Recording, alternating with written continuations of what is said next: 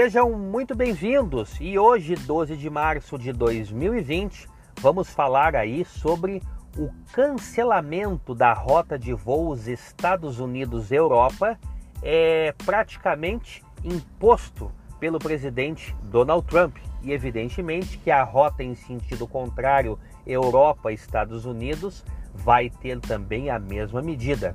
É, essa questão visa aí evitar ao máximo uh, o contágio que já está se alastrando em, em proporções mundiais do coronavírus, o qual já gerou aí um prejuízo de bilhões de dólares a nível global, de acordo com os veículos de comunicação.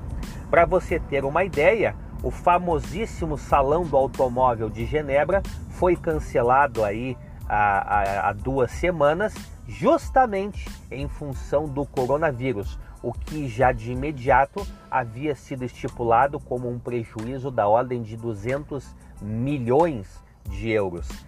Infelizmente, é uma medida drástica, mas temos sempre que ver pelo outro lado. A maioria, evidentemente, vai criticar, porque isto vai gerar um grande prejuízo para as companhias aéreas.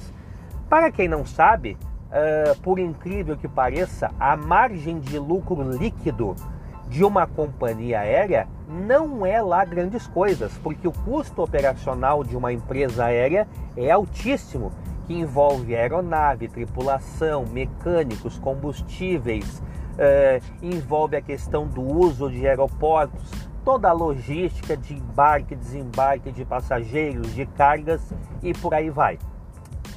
Esta medida Donald Trump vai entrar em vigor a partir de sexta-feira e deverá ficar, de acordo com informações de noticiários, vigente pelo período de 30 dias.